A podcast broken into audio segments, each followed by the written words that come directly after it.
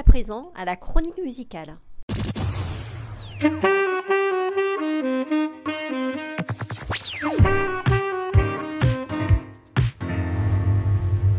Bonjour à tous et à toutes et bienvenue sur la web radio du lycée Marie Curie. Nous nous retrouvons aujourd'hui avec Lionel. Et alors mon cher Lionel, quel est le sujet du jour? Oh là là, mon cher Emmanuel, je vais vous parler d'un artiste avec une renommée bien spéciale, Kenny West. You're such a fucking hoe.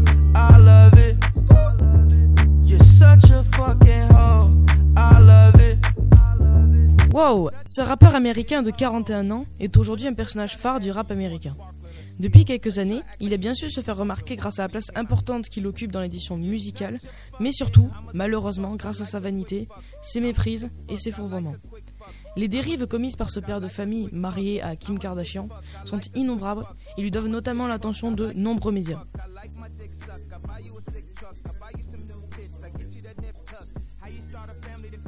On entend parler de l'esclavage qui a duré 400 ans. Pendant 400 ans, ça ressemble à un choix. Ces propos inadmissibles comprennent aussi des propos misogynes, des critiques sur d'autres musiciens, comme celle qu'a subi Beck, un chanteur et musicien américain, quand il a gagné les Grammy Awards de 2015. En effet, Kanye dit ouvertement qu'il ne les méritait pas, ou dans tous les cas que ses prix ne lui revenaient pas.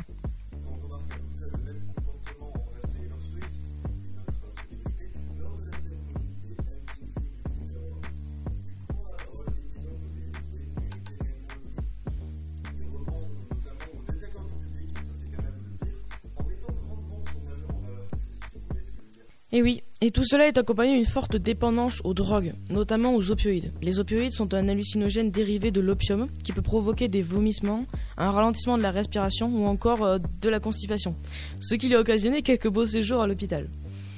Son caractère impulsif est beaucoup trop franc et ce qui l'attire le plus souvent de nouveaux ennuis.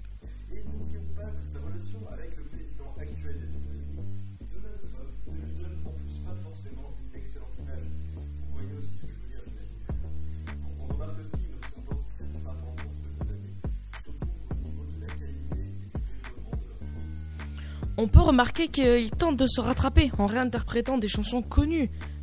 Et là, pour le coup, je vous laisse deviner laquelle.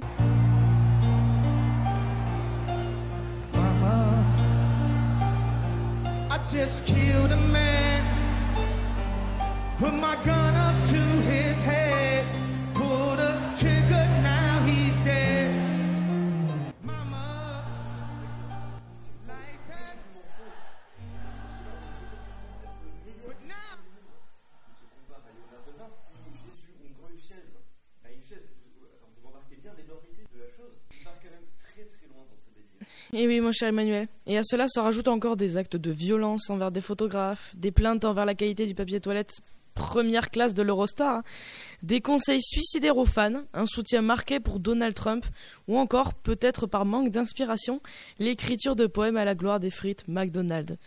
Du grand n'importe quoi. Alors, me direz-vous, que reste-t-il à dire sur lui? Eh bien, parlons de sa production musicale.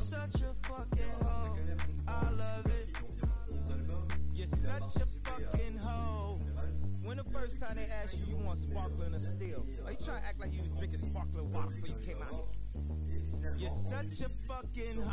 fuck, I like a quick fuck. I'm a sick fuck, I like a quick fuck.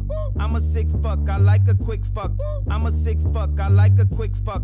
I'm a sick fuck, I like a quick fuck. Premières impressions à propos des paroles, Emmanuel? Alors, franchement, on ne s'attend pas du tout à ces paroles si on n'écoute pas bien le texte. Et mais, ah, maintenant, en sachant ça, je trouve ça tout simplement dégoûtant. Je pense qu'on a tous bien entendu, il ne dit pas une seule phrase sans mettre un mot à connotation sexuelle dedans.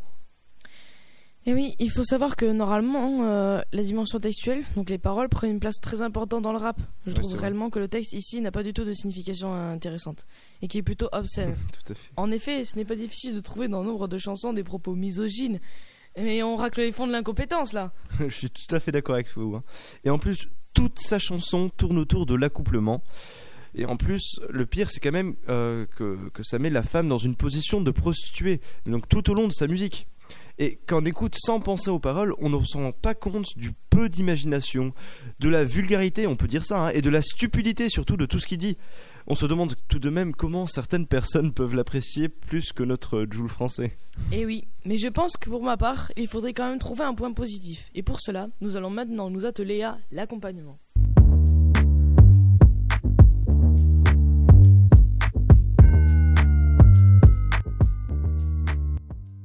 Alors que dire dessus? Euh, D'une part, c'est une boucle très simple, entraînante, mais pourtant très efficace. Et j'ai quand même l'impression qu'un enfant de 10 ans aurait pu faire vraiment beaucoup mieux. Non, non, attends un peu. Il ne faut pas non plus un background exceptionnel pour ce genre de morceau. Je pense pour ma part que c'est suffisant. Je dirais pour ma part que c'est un homme, Kenny West, qui a su surfer sur une vague de popularité, que je n'oserais avancer éphémère, et qui l'a permis de gagner en importance. Bonjour à toutes et à tous pour une nouvelle chronique. Bonjour Océane. Bonjour Isor. De quoi vas-tu nous parler aujourd'hui? Alors aujourd'hui, je vais vous parler de la musique engagée et caritative We Are the World, qui est une chanson écrite par Michael Jackson et Lionel Richie, coproduite par Quincy Jones et Michael Marsan. Elle reçut de nombreuses récompenses et deviendra un des singles les plus vendus au monde avec plus de 20 millions d'exemplaires et récoltera plus de 63 millions de dollars. Waouh Et pourquoi est-ce une chanson caritative engagée? Eh bien, parce qu'elle a pour but de lutter contre la famine en Éthiopie. Il y a près de 1 million de personnes qui sont affamées durant cette famine et qui a eu lieu de 1984 à 1985. Michael Jackson et Lionel Richie veulent que le single soit facile à mémoriser pour marquer les esprits. De nombreux artistes comme Red Charles, Bob Dylan, Cyndi Lauper, Tina Turner et bien d'autres encore ont participé sur le single de We Are the World. Par la suite, la chanson sera reprise pour d'autres crises humanitaires. Ce groupe souhaite, comme les enfoirés, récolter des dons et ont le même but, c'est-à-dire chanter pour dénoncer une cause humanitaire et sociale touchant une partie de la population mondiale.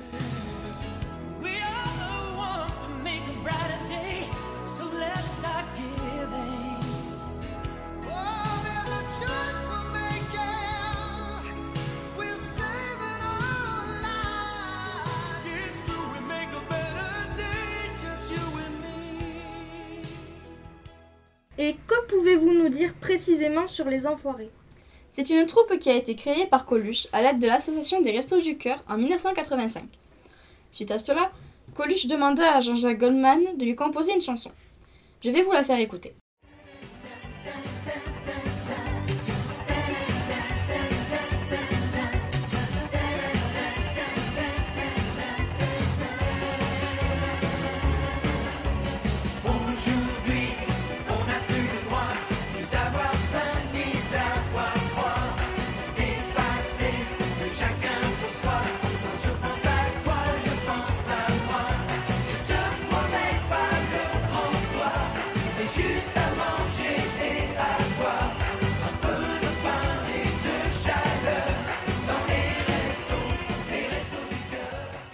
Celle-ci deviendra par la suite l'hymne officiel de l'association.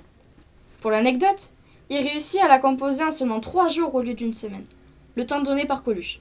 Ce dernier a ensuite regroupé plusieurs personnalités qui deviendront alors les premiers enfoirés. Trois jours? De qui voulez-vous parler? Des artistes très connus le rejoignent, comme Yves Montand, Nathalie Baye, Michel Drucker, Michel Platini, Catherine Deneuve, Jean-Jacques Goldman, bref.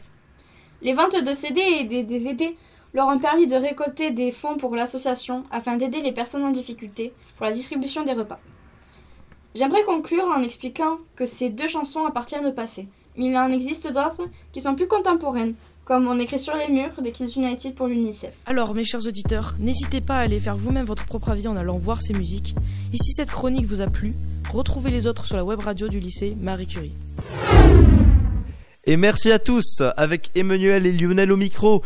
Et nous vous souhaitons encore une excellente journée. C'était la chronique musicale sur la web radio Marie Curie.